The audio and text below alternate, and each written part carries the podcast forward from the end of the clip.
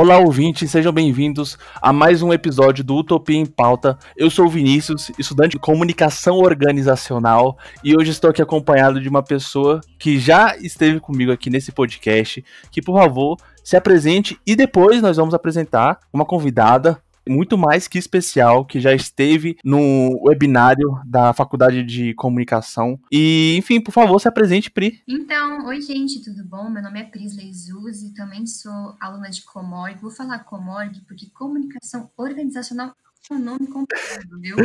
Acaba, às vezes a gente trava a língua, né? Comunicação organizacional. Exatamente.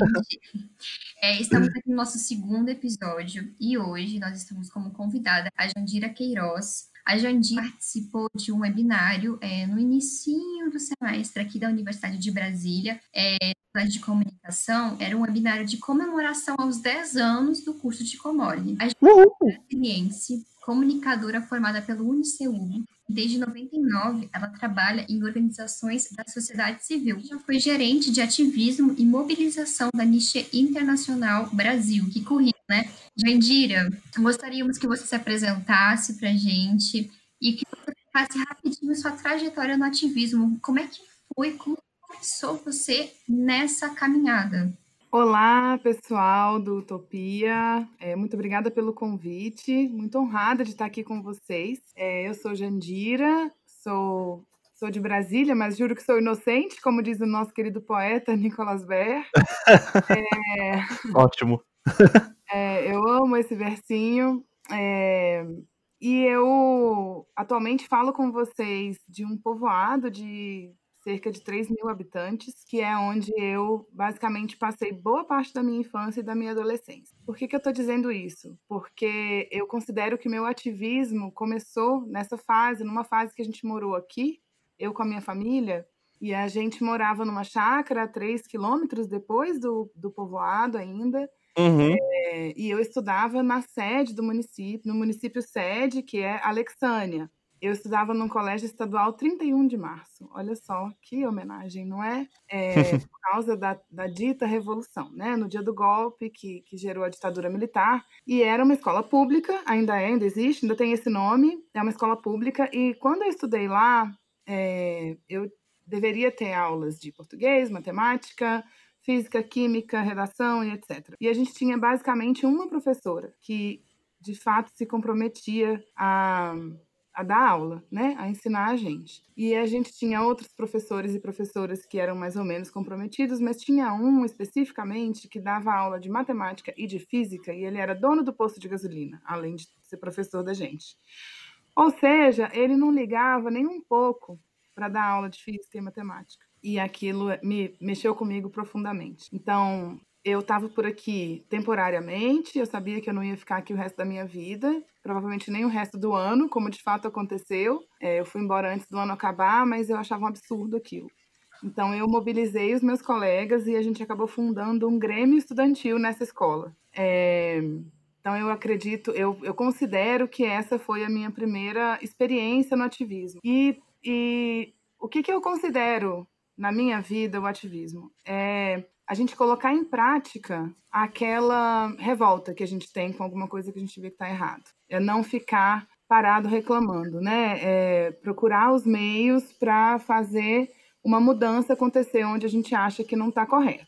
Hoje em dia a gente tem muito aqueles ativistas de, desculpa te interromper, mas hoje em dia a gente tem muitos ativistas de sofá, né, que o pessoal fala, os ativistas de tudo. Não adianta nada a gente pegar e falar e, enfim, não fazer nada, né? É, eu penso que tem muitas formas da gente ser ativista, da gente exercer, não é? O, o, de, de, fato, de exercitar a cidadania, a, a energia, movimentar a nossa energia de querer ver uma mudança acontecer, tem muitas formas de fazer. É, alguns anos atrás, é, eu acho que, agora perdeu um pouco de força, mas alguns anos atrás, as petições online, elas eram de fato uma ferramenta muito importante, muito interessante e eficiente para gerar algumas mudanças. É, eu digo que penso que hoje perdeu um pouco de força porque a gente vive nesse é, boom aí da, da comunicação digital, né, das redes sociais e é, uma utilização é, muito superficial, assim, até frívola, né, das redes sociais por lider grandes lideranças mundiais, né? A gente pode citar é, duas, assim, muito emblemáticas que virão à mente do ouvinte rapidamente, que é o Donald Trump e o presidente Bolsonaro do Brasil. Então, é, então hoje essa, essa influência digital, ela ela está se dando de uma outra maneira.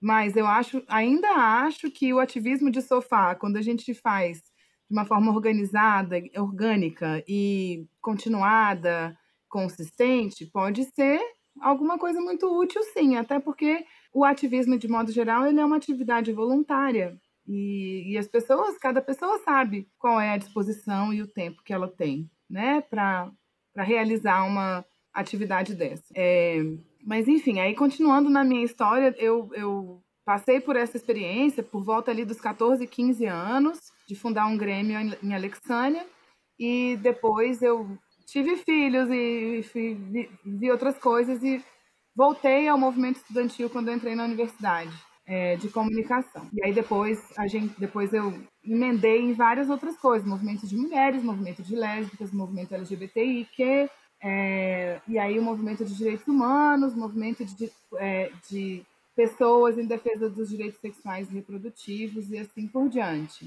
É, nos últimos sete anos eu me dediquei organizadamente e de forma remunerada ao ativismo é, na promoção e defesa dos direitos humanos pela Anistia Internacional Brasil, ajudando é, e apoiando outras pessoas a também se organizarem é, nesse, nesse ativismo, né? Por aí, e aí é assim. Acredito que me profissionalizei como ativista em 2008, quando eu fui contratada para trabalhar numa organização que é, trata de temas com, nos quais eu já estava trabalhando como ativista, eu vinha tratando já como ativista não remunerada. Né? Eu tinha um emprego e aí fazia o ativismo nas horas extras, nas horas outras horas, é, e, aí, e aí eu fui, fui contratada pela Associação Brasileira Interdisciplinar de AIDS para trabalhar num projeto. E aí sim casou as duas coisas. Algumas pessoas têm essa sorte. Daí, Jandira, você comentou que foi muito legal quando você realmente conseguiu conciliar né, a questão do ativismo com, a, com o trabalho remunerado. E é muito legal porque muita gente realmente quer ser ativista ou quer fazer um, um uma ação a mais, mas às vezes não consegue conciliar com família, trabalho, enfim, outros afazeres, e isso é bem complicado. Uma coisa bem interessante, assim, é, para a gente exemplificar isso, é uma série chamada Aruanas, da Globoplay, e é realmente isso, assim, é, elas têm, algumas têm trabalhos é, fora, outras são realmente focadas totalmente na, na ONG, e como isso influencia realmente a, a vida particular delas de uma forma de uma perder a guarda do filho, a outra, enfim, é, acaba quase perdendo o emprego, enfim, é uma questão assim, que realmente é bem difícil.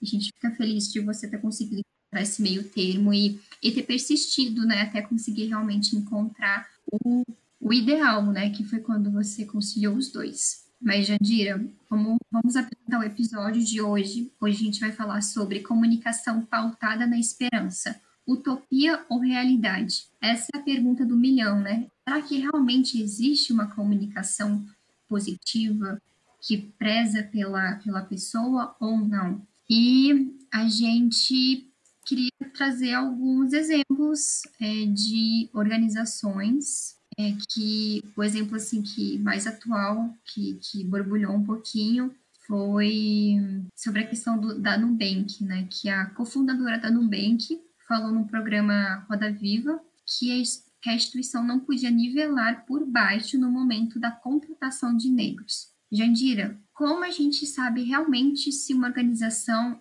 ela é diversa ou não? Porque a Nubank, por exemplo, ela se mostra, ela transparece uma, uma organização super moderna, para frente, diversa, que pensa assim nos outros, e, na verdade, depois a cofundadora solta isso e, e como que a gente fica, né? Porque a gente fica sem chão. Pois é, a comunicação tem esse poder, né, gente, de é, levantar ou derrubar uma organização ou um trabalho de uma vida inteira, né? Dependendo de como a gente é, diz o que a gente está fazendo, ou o que a gente pensa, ou comunica os valores, a missão e a visão dessa empresa. É, é muito difícil e, e eu acho que o, seu, o exemplo que você citou, Prisley, da série Aruanas, que como é um produto de uma grande emissora, né, uma grande produtora audiovisual, muita gente assistiu, então é, aquela eu fiquei eu fiquei pensando, eu fiquei muito me identifiquei bastante é, na minha vivência no terceiro setor, nas comunicações, nas organizações não governamentais, é, porque de um lado você tinha as executivas, né, as dirigentes morando em casas enormes, chiquérrimas, apartamentos é, muito bem montados, assim, um padrão de vida socioeconômico que é desejado por muita gente, né, e difícil de alcançar, e ao mesmo tempo em que é, outras pessoas tinham outro padrão de vida e, é, e isso acontece bastante, né? Então é um setor que, por exemplo, preza e, e promove o discurso da busca pela equidade, mas ainda assim a gente assiste, aquilo lá é, é, foi muito real, assim, a gente vê mesmo nas organizações uma disparidade muito grande, por exemplo, de salário da pessoa que ganha mais para a pessoa que ganha menos, é mais do que 20, 30 vezes, às vezes, né? É, e aí, quando, e aí acho que é, trago isso para a gente falar da, da, da comunicação integrada, da, do uso estratégico da comunicação, é, que, de modo geral, serve a comunicar o que essa organização está fazendo para um público externo, né? Para um público externo. É...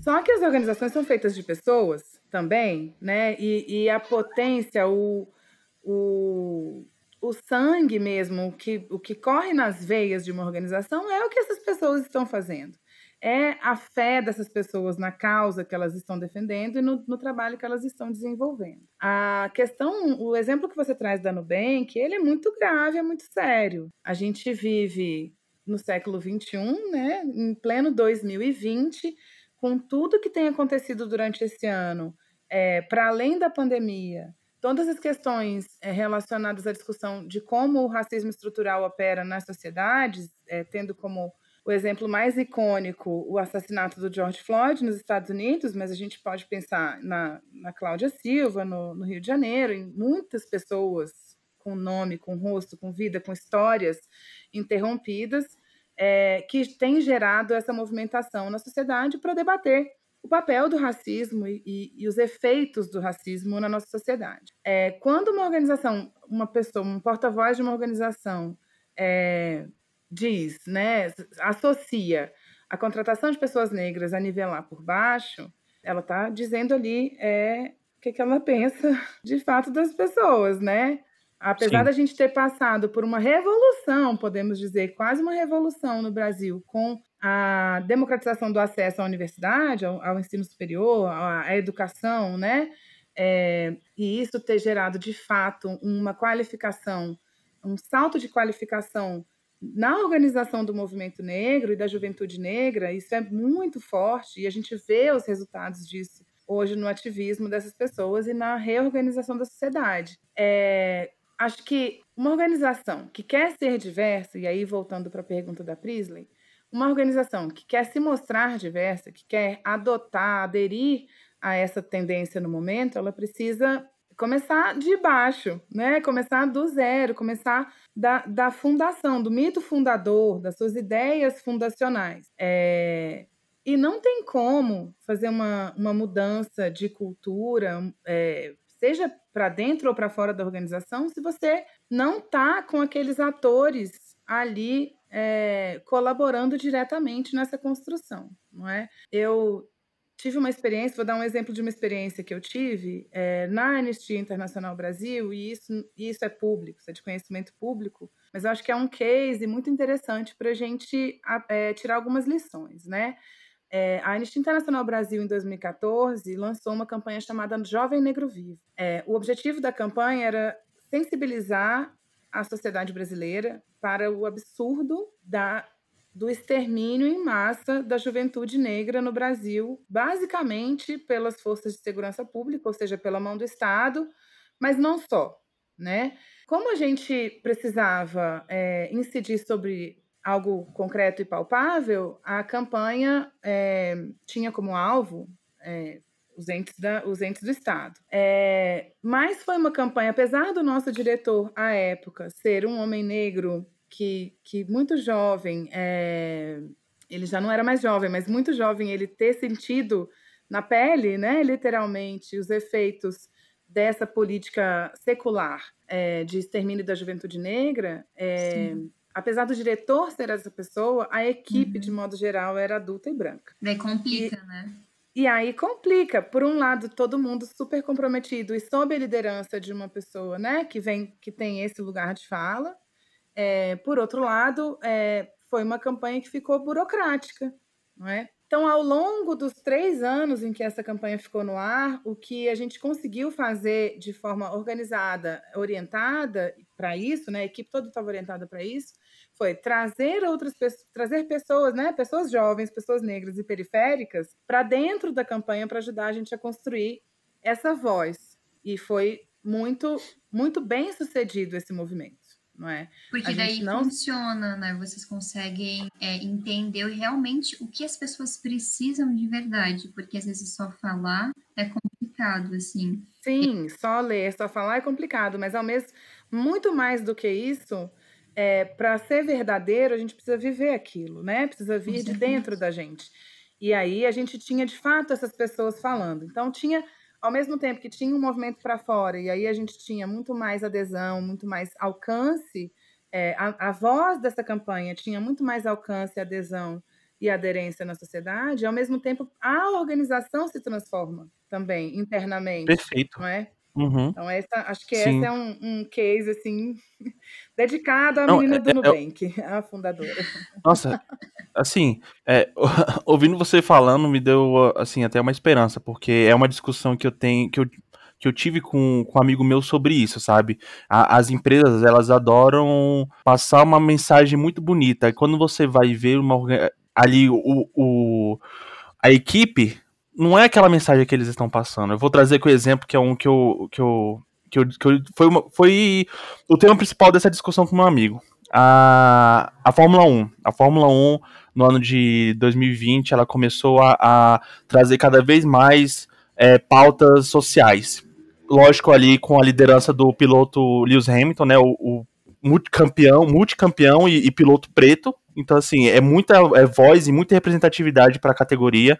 E a categoria abraçou é, não só o movimento Black Lives Matter, como também abraçou muito o, o movimento de respeito contra a homofobia. E aí, né, uma, é um discurso muito bonito e é um discurso muito importante de fazer. Eu ressalto que é importante sim que as empresas passem a mensagem que, que não que não pode ter racismo, não pode ter homofobia, mas aí a gente entra naquele dilema. No final do ano agora, recentemente anunciaram que eles vão para uma vão vai ter uma pista na Arábia Saudita, um país que muitas vezes é, desrespeita direitos humanos, desrespeita as mulheres, desrespeita a, a individualidade de cada um. Então assim, a gente fica naquele dilema, né? É, a empresa está passando uma mensagem X, dois meses depois a empresa está fechando um acordo com, com um país ou com uma outra organização é, que não, não, não tá alinhada àquele discurso. Então acaba ficando complicado, né? Não só isso. Eu posso citar o exemplo aqui também que o absurdo que estavam tentando fazer uma pista no no Rio de Janeiro, é, do, com, bancada pelo governo federal, no meio de uma reserva, uma das reservas ambientais mais importantes do Rio de Janeiro e do Brasil. Sim. E assim, e graças à mudança de, de, chef, de, de chefia, isso não vai mais acontecer, né? Isso é novo.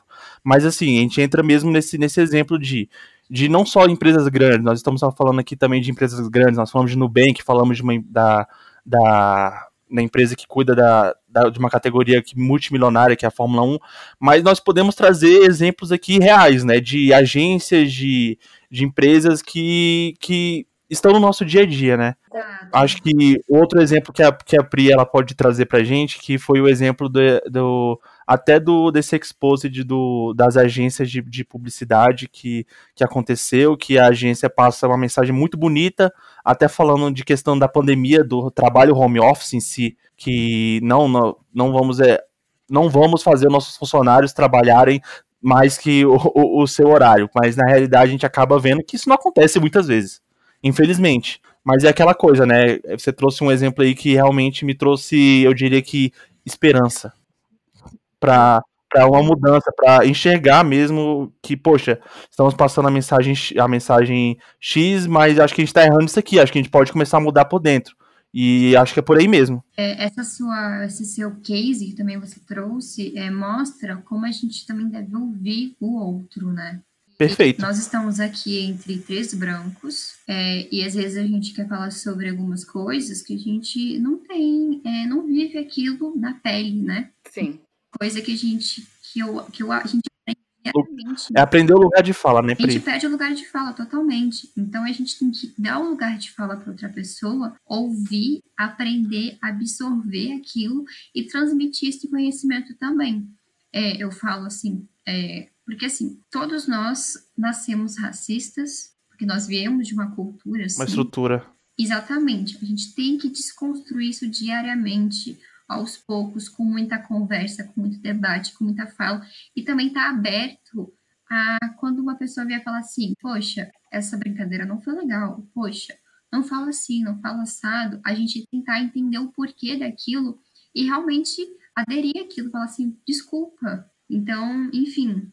É, é, gente... É, tem, tem mais ou menos uns 20 anos que eu escutei uma das feministas históricas brasileiras é, dizendo, no lançamento do livro dela sobre mulheres negras no Brasil, e era um livro dela e é, em coautoria com um rapaz que eu não me lembro o nome, o nome dela é Schuma Schumacher. E, e ela e um outro rapaz, é, ambas as duas pessoas brancas, é, lançando um livro sobre mulheres negras, né? É um, é um livro histórico trazendo essa representatividade e foi, acho que, uma das primeiras publicações dessa nova onda, eu diria. E ela, na mesa de apresentação da publicação, ela disse: vocês devem estar. E aí foi muito interessante, tem duas situações nesse dia. É, a primeira, bom, era, um, era o foyer do Teatro Nacional, para quem tinha idade naquela época de frequentar o, o, Teatro Nacional vai se lembrar, porque ele está fechado há muito tempo, um espaço maravilhoso. Infelizmente. Pois né? é. Sim. É, era o foyer do Teatro Nacional em Brasília, cheio de mulheres e homens negros e negras. É, a grande maioria das pessoas eram negras ali. A minha namorada, à época, também era uma mulher negra. E a gente foi para o lançamento desse livro. E a Chuma, é, na mesa de, de, apresentação do livro, ela disse: vocês devem estar se perguntando por que uma, dois branquinhos estão aqui falando de, de pretos, né? Aquilo já me chamou a atenção ela ter dito aquilo. E aí, em seguida, ela falou: porque o racismo é um assunto de branco. O racismo contra pessoas negras não foi criado pelas pessoas negras. Então, se fomos nós que criamos, que geramos, né, que construímos essa prática é, e disseminamos pela sociedade, é um assunto de brancos desconstruir o racismo. Né? Acho que essa foi a primeira ficha que me caiu de qual seria o meu papel nesse movimento. E aí, quando a gente fala de lugar de fala, a gente precisa ter muito cuidado para para não utilizar esse conceito como uma forma de autossilenciamento, porque às vezes é muito cômodo. Às vezes é muito cômodo a gente dizer, não, eu vou ceder o meu lugar de fala para outra pessoa. Eu não entendo como isso possa ser possível. O lugar de fala de uma pessoa é o lugar de fala de uma pessoa, é da onde ela vem. Eu, por exemplo, Jandira, venho de uma família predominantemente branca, de classe média e de Brasília, que sempre morei no plano piloto. A, ao mesmo passo em que eu tenho a sorte de, de ser de uma família muito aberta e, e com uma imensa diversidade universal de, de pessoas e experiências, né? É uma família a minha família nuclear, ela é formada de forma multiétnica, tenho irmãos de, de algumas identidades, é, uma mãe minha mãe, né, trabalhou por muito tempo é, dedicada aos povos indígenas, então a gente teve muito contato é, com a, toda a diversidade é, indígena brasileira, né, que são muitos povos. Ah, tem, então eu tenho essa sorte, meu lugar de fala é esse. Eu não sou preta, eu não vou saber dizer como dói o racismo na pele de uma pessoa. O que eu posso dizer é que eu entendo que ele existe e que eu faço o meu melhor para é, desconstruir o racismo em mim todos os dias e ajudar outras pessoas também nessa reflexão. Esse é o meu lugar de fala. Meu lugar de fala nunca vai ser o lugar de uma pessoa negra. Esse lugar da pessoa negra é o dela. E aí, quando a gente fala em, e é muito comum a gente escutar isso, né? A gente precisa dar a voz a, a outras pessoas para poder aprender e tal. Eu aprendi nos últimos anos também ouvindo outras pessoas que na verdade a gente precisa dar é ouvidos, a gente não precisa dar voz. Todo mundo tem a sua voz, né? É, e o que a gente precisa dar a gente como sociedade e estamos falando de uma sociedade brasileira que, que é colonizada, europeizada e eurocêntrica e que, é, que traz isso no seu DNA, o que a gente precisa, na verdade, é se abrir.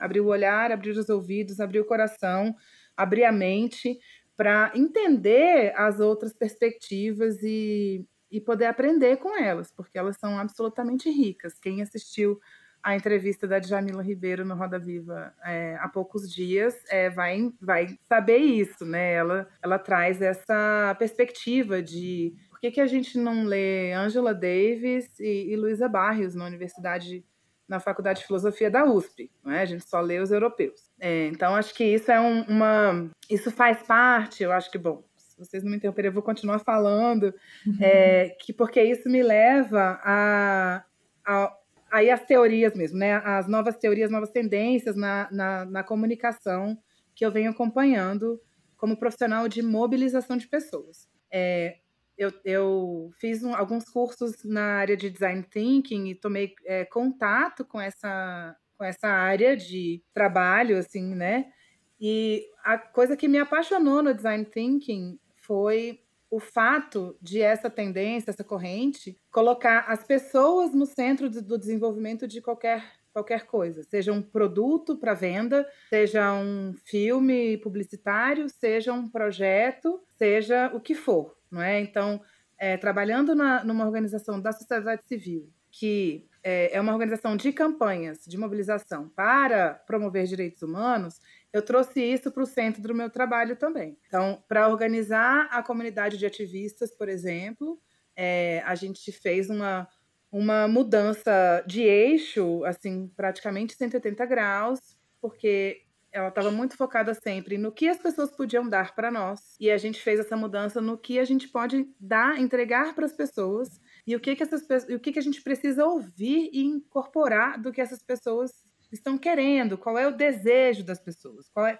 no marketing se fala quais são as dores, não é? Da, do usuário, do cliente. E, e no campo da, da, dos movimentos sociais e da sociedade civil, é muito importante que as organizações e os movimentos comecem a se abrir também para essa pergunta: qual é a dor do seu cliente? Quem é o seu cliente? Seu cliente é a sociedade, são as comunidades que estão sendo afetadas por falta de direitos, né, de modo geral. Qual é a dor do seu cliente na, na, na sua atuação institucional? Jandira, daí você falou sobre várias questões, eu te agradeço muito por você ter explicado algumas coisas para gente, porque eu ainda estamos estudando, né? A gente ainda está na faculdade, a gente ainda está nessa faculdade também chamada vida, e a gente aprende muito, muito com isso e, e é, esse podcast aprende... tá, sendo uma aula pra gente também. Nós, nós gravamos um episódio com a Janara, uma professora da,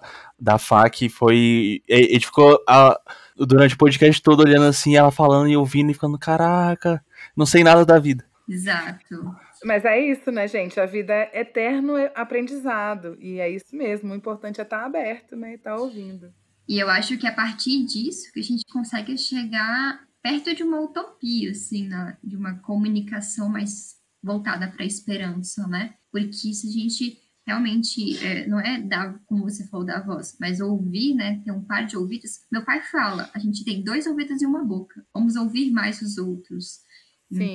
Então, a gente ouvindo mais, a gente acaba entendendo realmente a questão da, da situação da pessoa, entendendo as condições da pessoa, e a partir disso também conseguindo ajudar a pessoa, né? Porque é, fazer aquela questão do, de um ativismo. Por exemplo, vamos citar de novo a, a série Daruanas. Elas saíram de São Paulo, né? E foram lá para Cari, no. Agora esqueci se era no Amapá, não lembro direito lá. Era no Amazonas, né? Isso, no Amazonas no geral ali, para viver a situação, para elas conseguirem entender o que, que aquele povo precisava, por que estava acontecendo aquilo e tal. Então, realmente é uma, é uma questão de vivência, de ouvir o outro e, enfim. E a gente queria te perguntar se você acha que a gente está perto ou não de uma comunicação assim. Porque, como você falou no início, a comunicação ela é a chave de tudo. Por causa de uma frase que a cofundadora do Nubank falou, toda aquela visão que a gente tinha da empresa se foi para água abaixo. A gente é. passa a ter dúvidas, né, do que aquela empresa realmente está falando ali, se realmente acredita naquilo. E é um paradoxo, né? Por exemplo, eu sou cliente no Bank e, e acho, assim, facilita a minha vida muito. Nós e também. Eu adoro Sim. que na tela de início do, do aplicativo tem uma mulher negra, né? Toda vez que eu abro o aplicativo, eu olho e falo, nossa, que legal que eu estou numa empresa que está contribuindo para uma maior visibilidade positiva né, das pessoas negras no Brasil, porque é uma mulher lindíssima, está sorrindo, muito feliz, não é a, a imagem que durante décadas de televisão brasileira, e porque né, a gente falando do principal veículo por muito tempo no país de, de comunicação, durante décadas mostrou apenas uma mesma imagem de pessoas negras, né? Subalternas ou é, criminalizadas ou é, infantilizadas ou satirizadas. Então a gente passa a ter nos últimos anos, talvez na última década, uma mudança importante de retratação, né, de como a gente retrata é, as diferentes identidades brasileiras é, nos meios de comunicação. É, agora, é importante dizer, bom, a gente estava falando sobre saber ouvir, né, e, e, sobre a utopia da comunicação. Ah, uma corrente, uma outra corrente que eu tenho acompanhado e que eu tenho estudado para incorporar cada vez mais na minha atividade profissional é a comunicação baseada na esperança, ou as narrativas baseadas na esperança. Eu fiquei muito emocionada, é, profissionalmente falando, ao ouvir o discurso do Joe Biden de vitória, né? O discurso da vitória dele. Sim. É, tirando algumas ameaças que ele faz aos países que não se alinharem à política americana é, e, e alguns escorregões que ele deu por ali, a construção narrativa do discurso dele foi completamente baseada na esperança, na esperança da reconstrução, na unidade, no diálogo. É, então, quando a gente fala né, que o design thinking orienta a gente a colocar as pessoas no centro de tudo que a gente vai desenvolver, a comunicação baseada na esperança, ela é, vai dar um passo além e diz: é, entregue a esperança entregue o que essas pessoas, o que, que a gente está querendo dizer. É uma corrente de comunicação que está muito presente no terceiro setor, né? nas ONGs, internacionais, inclusive. É, e está tá recolocando as narrativas, enfim, está tá, tá sendo um processo, as organizações têm que se têm que aprender a fazer isso, por quê? De modo geral, o que as organizações do terceiro setor e os movimentos sociais fazem com a sua comunicação é entregar problema, né? Sim. É, dentro da Anistia Internacional, que é onde eu tive contato com, com essa corrente, com essas teorias, é, no, no slide, nos PowerPoints que eles apresentavam para a gente, é, falando, apresentando essa, essa tendência, dava alguns exemplos. Assim, a gente tem, tinha campanhas é, para o acolhimento de pessoas refugiadas em diversos países que começa dizendo não é um criminoso. É, ou, por exemplo, a, na vida cotidiana, quando a gente diz assim, olha, não vai esquecer a mala no táxi, né? O que, que acontece? Esquece-se a mala no táxi. Porque o que fica, o não se perde, o que fica é o principal, né? Esquecer a mala no táxi. Ou Sim. é um criminoso quando a gente diz que uma pessoa migrante ou refugiada não é uma criminosa, né? O que, que a gente pode é, colocar no lugar disso? Fazer a Bela Gil e substituir uma coisa pela outra. Substitua o não é um criminoso por é uma pessoa que tem uma vida, que tem uma família, que tem um monte de sonhos, né? Uma pessoa que está buscando é, uma vida melhor. Uma vida melhor, não é? Então, é, essa, essa mudança de paradigma na linguagem, nas narrativas que a gente constrói, é muito importante. E aí a gente é, pode também pensar na comunicação não violenta, né? Que traz para gente também essa uma outra perspectiva de como a gente se comunica de modo geral. Bom, juntando tudo isso, eu queria, não queria deixar de falar nesse podcast da importância de esse framework de comunicação, essa, essa, essa forma de, de construir a comunicação, especialmente nas organizações da sociedade civil e movimentos sociais, ela precisa ser verdadeira para fora e ela precisa ser verdadeira para dentro, né? É, há pouco a gente estava falando da dedicação da vida e tal para causas e tudo mais. É, é tão importante a gente se dedicar para causas como é importante a gente se dedicar para si. A gente vive é, nesse momento é, o que algumas pessoas estão chamando de quarta revolução industrial e é, essa semana eu tive uma aula em que a professora dizia a primeira revolução veio com a da, né, da comunicação veio com a escrita nos idos da, de muitos milhares de anos atrás. Depois, os tipos móveis mudou completamente a forma da, da gente se comunicar entre si. A gente poderia disseminar a informação reproduzir informação de uma maneira muito mais rápida e barata. Depois a gente veio com a comunicação eletrônica, que veio primeiro o rádio, telex, telégrafo, aquela coisa, e, e logo em seguida a televisão. Aqui nesse momento da televisão, que é até ontem praticamente, a gente tinha sempre um emissor principal jogando a informação e dali ela, ela se reproduzia ou, ou, ou, ou repercutia na sociedade a partir de um emissor. O que a gente tem agora é uma coisa polifônica. A gente tem, né, com a chegada da internet, que é o quarto momento, a gente tem todo mundo podendo dizer. Assim como na época dos tipos móveis a fake news se espalhou, agora também, né? Porque qualquer pessoa pode gerar conteúdo e, e, parecer, fie, parecer fidedigno, né? Parecer alguma coisa real. Só que o que a gente consegue ter agora, o que a gente, a grande possibilidade, a grande oportunidade que a gente tem agora é o diálogo. De fato, diálogo globalizado, diálogo a gente poder é, conhecer e, e conversar com muitas pessoas. Isso não tem acontecido, porque a gente está dando voz e está dando ouvido, não é? Sim, acaba se fechando numa, numa bolha.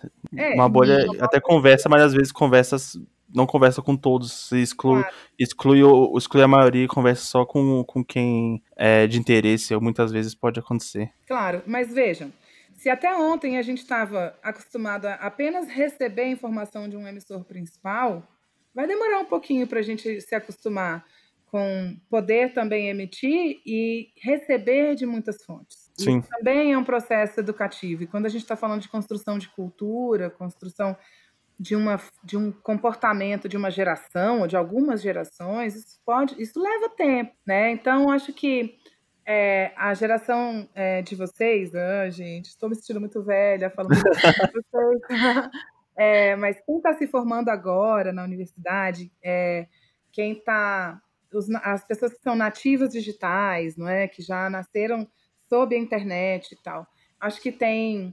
É, eu não quero jogar uma responsabilidade sobre essa geração, mas eu, eu quero valorizar a capacidade e a oportunidade que essa geração tem de aprender mais rápido e mais facilmente a como operar esse novo ambiente comunicacional. É, então, valorizando muito o diálogo, valorizando ainda mais a escuta, valorizando imensamente a diversidade de vozes e, e por diversidade de vozes eu quero, eu, eu quero dizer assim, é, as identidades são tão múltiplas nesse país e se a gente cruzar as fronteiras, elas são ainda mais múltiplas. E a riqueza de conhecimento que existe é, ancestral né, na humanidade é, é, tão profunda, é tão maravilhosa, que a gente precisa muito poder olhar para além dos portões da Sorbonne, para além dos portões do Museu do Louvre ou qualquer um outro museu desses aí que são guardiões da história, da arte e da arte, né? É, a gente precisa poder olhar muito além disso. É, Bom, Esse que... tema, ele até é, fala um pouco com o episódio passado, que a gente falou sobre internet e direitos humanos, na visão da violência contra a mulher. E a Janara, ela falou, a internet, ela é uma mágica, assim, tipo, ela surgiu há, há, muito, há pouco tempo, né? Mas, assim, a gente precisa entender que, por mais que seja uma tela só que divide você de outra pessoa, o respeito é que tem que continuar existindo.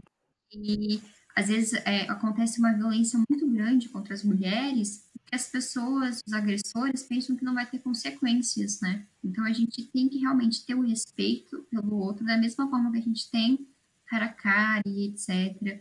E, enfim, é, isso. Sim, não, eu queria comentar que é isso. É, é, a internet traz essa ferramenta muito importante de a gente poder dialogar com diversas pessoas de diferentes realidades a qualquer momento. É, o que a Pri falou dessa questão da violência, é que muitas vezes as pessoas esquecem que tem uma outra pessoa do outro lado, né? E quando, a partir do momento que a gente se toca que tem uma outra pessoa do outro lado, a gente deixa de, de, de encarar a internet como, como nós falamos no último episódio, como uma terra sem lei, a gente deixa de encarar a internet como para falar coisas ruins, né? Porque você não vai falar uma coisa ruim para uma pessoa que tá do seu lado. Não tem por que você falar pro computador como se não tivesse nenhuma outra pessoa do outro lado, Exato. né?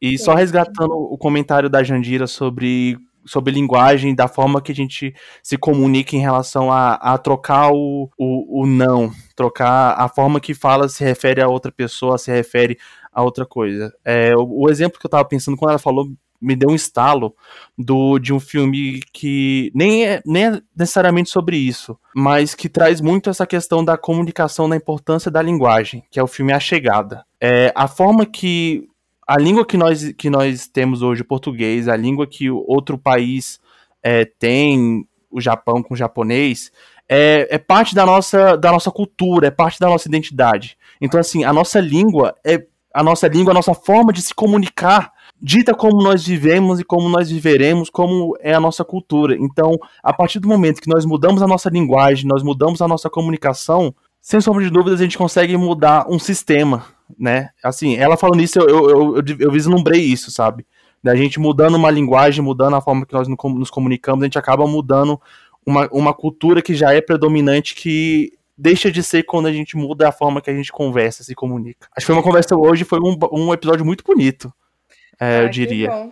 É, o que, é o que sempre é uma situação muito comum, né, sobre a utopia, que é aquela coisa da utopia tá no horizonte. Quanto mais a gente anda, mais ela mais longe, mas assim, ela também anda, né? Então, é, a utopia, o ideal, é, é sempre algo a, tá, a ser buscado. É, difícil que a gente chegue no ideal, até porque as nossos desejos vão mudando, né? Um dos jovens é, com quem eu trabalhei nesse projeto Jovem Negro Vivo, da Anistia Internacional, ele, à época, a gente ainda não tinha vivido o impeachment da presidente Dilma, então a gente ainda vivia sob a administração é, petista, que que tinha trazido muitos avanços né, para populações mais vulnerabilizadas ao longo do século. E aí ele dizia: é, a gente precisa conversar, a gente precisa conversar, porque a gente precisa falar dos problemas, porque a gente teve muitas soluções até agora, mas as soluções elas também vêm com problemas e a gente precisa continuar falando Perfeito. dos problemas, não é?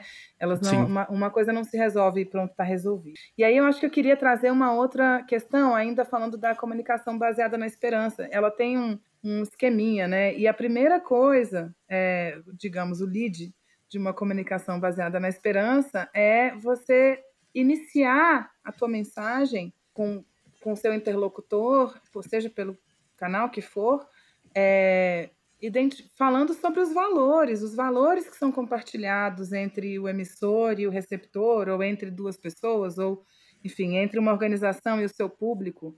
É, e isso que o Joe Biden faz no, no, discurso de vitória dele, né, na semana passada. Ele vem é, trazendo muito fortemente o valor da unidade da América, o valor da diversidade dos Estados Unidos, os valores que ele acha que são importantes e que, que acabaram de fato ficando é, escanteados durante uma campanha muito virulenta, muito violenta e baseada ali é, de um lado muito fortemente na, na pós-verdade, né? Enfim, no, no, nada disso é verdade, nada que você está dizendo é verdade, não importa que a ciência está dizendo, né? A minha cabeça está dizendo outra coisa, e aí essa essa polarização acontecendo é, lá durante a campanha nos Estados Unidos, mas a gente também tem muitos exemplos aqui muito mais próximos da gente.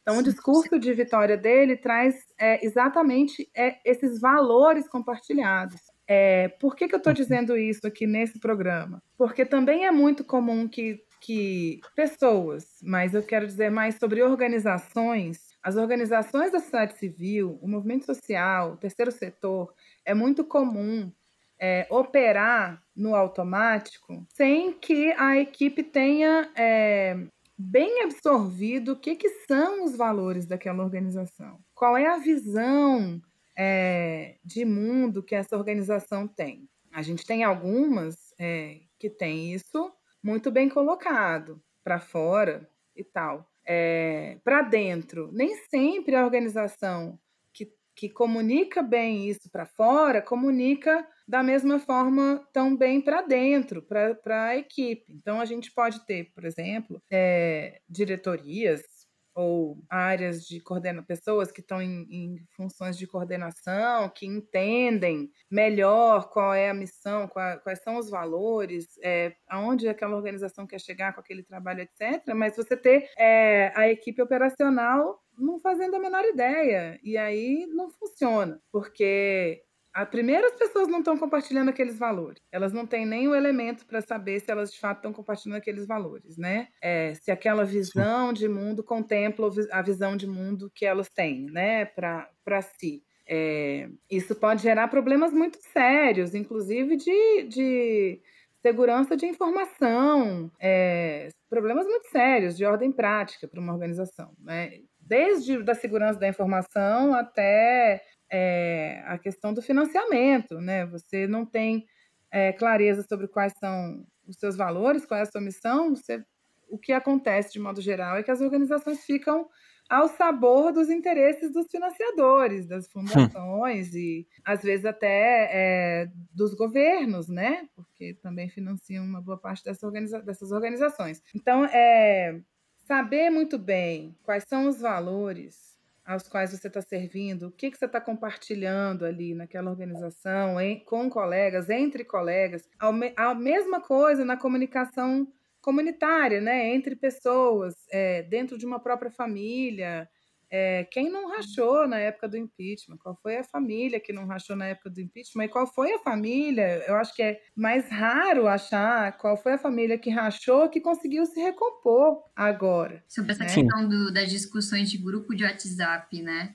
Sim. Assim, sim. Na própria, na própria eleição. Quem não, quem não brigou no grupo da família na eleição. Pois é, eu tenho feito esse exercício é, em um grupo de primos que eu faço parte, de cada vez mais ouvir o que essas pessoas têm a dizer, as pessoas que pensam diferente de mim e que basicamente votaram diferente de mim. É, e aí eu vou me posicionar porque elas elegeram o presidente que está hoje é, governando esse país e com o qual eu já não concordava desde antes. Muitas dessas pessoas hoje estão dizendo eu também não estou gostando, né? É, já ouvi assim, está custando caro, está custando muito mais caro do que eu esperava. É, e aí eu tenho feito um exercício que eu recomendo para os nossos ouvintes e para as nossas ouvintes. Pergunta, pergunta, mas pergunta de verdade, honestamente. Por que, que você achava que ia dar certo? Onde você está achando que está errado agora? Como que a gente pode é, corrigir isso? Né? Mas assim, tem que ser franco, gente, tem que abrir o coração e tem que ser real. Sim. E, a, e, pegando esse gancho aí que você já falou isso, é como nós, eu e o Vini aqui, agora colocando o Vini na reta também, é, comunicadores de informação, a gente pode contribuir para esse futuro mais utópico. Tipo assim, utópico a gente não vai chegar, né? Como você falou, a gente anda um passo, a utopia andou dois. Então, como que a gente pode tentar se aproximar a isso? Como a gente pode trazer uma, uma comunicação mais esperançosa? É, como eu falei um pouquinho mais cedo, penso que vocês têm uma tarefa linda, é, muito inspiradora pela frente, que é valorizar muito o diálogo. Valorizar muito o diálogo. E aí, como vocês estão na comunicação organizacional, é, penso que é valorizar muito o diálogo entre colegas dentro das organizações. Sim. É, tentar influenciar tomadores de decisão a abrirem esse espaço de diálogo dentro das organizações.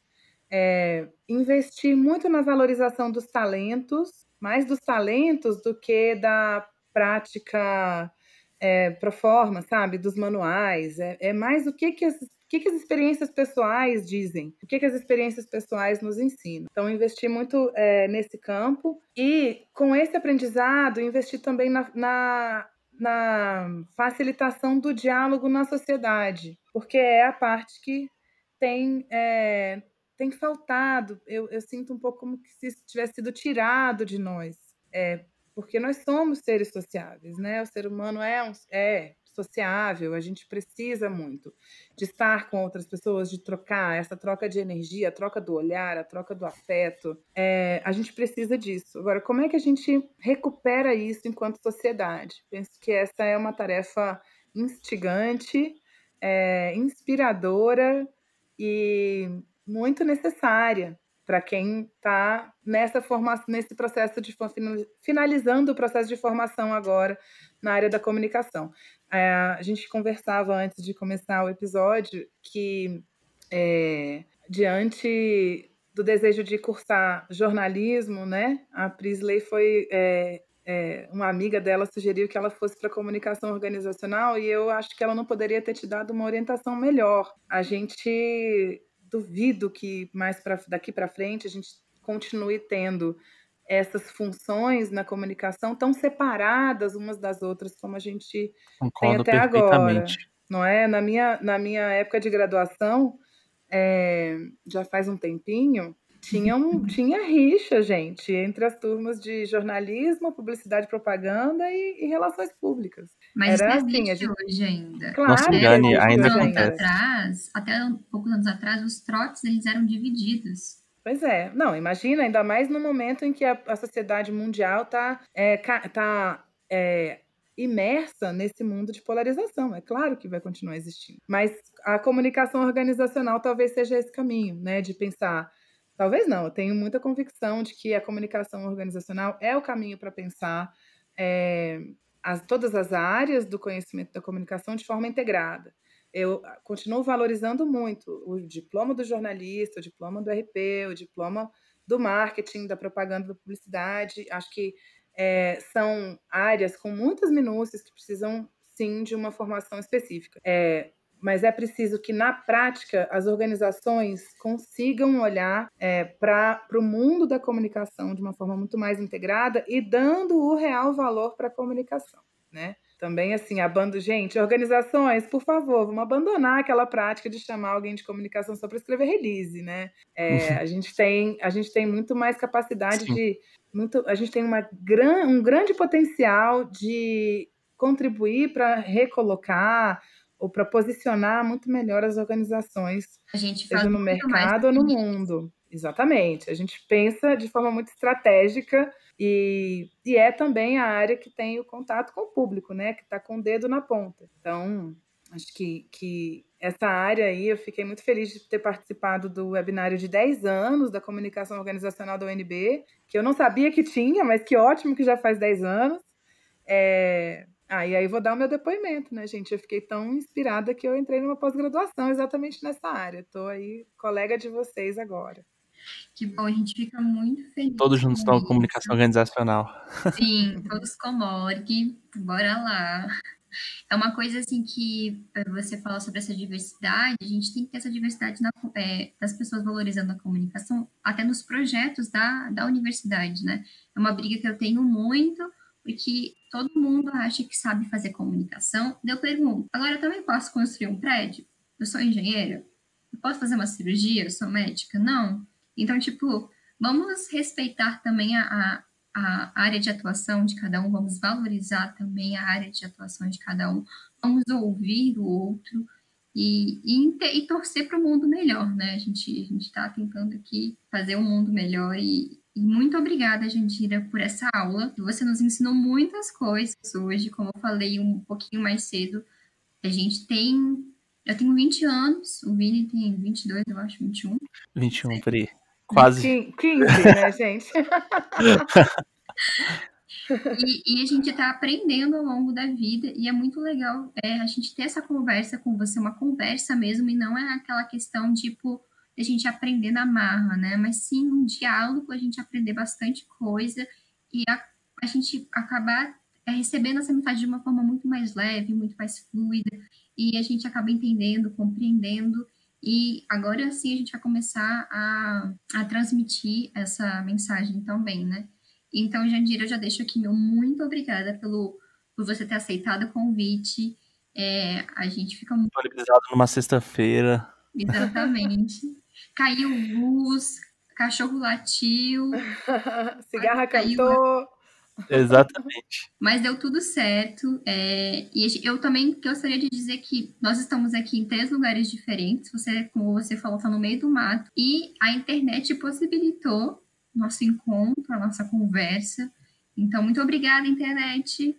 A gente olha, por mais que tenha muita coisa a melhorar. É para isso que você serve, internet, para conectar pessoas e não para desconectá-las. Exatamente. E é isso, muito obrigada, Jandira. A gente fica muito honrado mesmo de te receber. Gente, eu que agradeço. É, imagina, eu estou duplamente honrada por esse convite.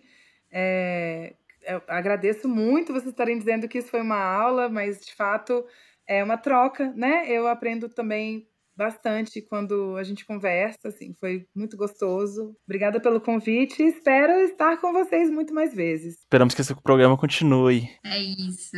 Sim, muito obrigado. falar. então é isso, ouvintes, muito obrigada. Hoje a gente finaliza nosso segundo episódio. É, fiquem ligados que ainda vão ter mais três e espero que vocês estejam gostando do que nós estamos falando sobre a utopia da comunicação. O que nós podemos fazer para melhorar?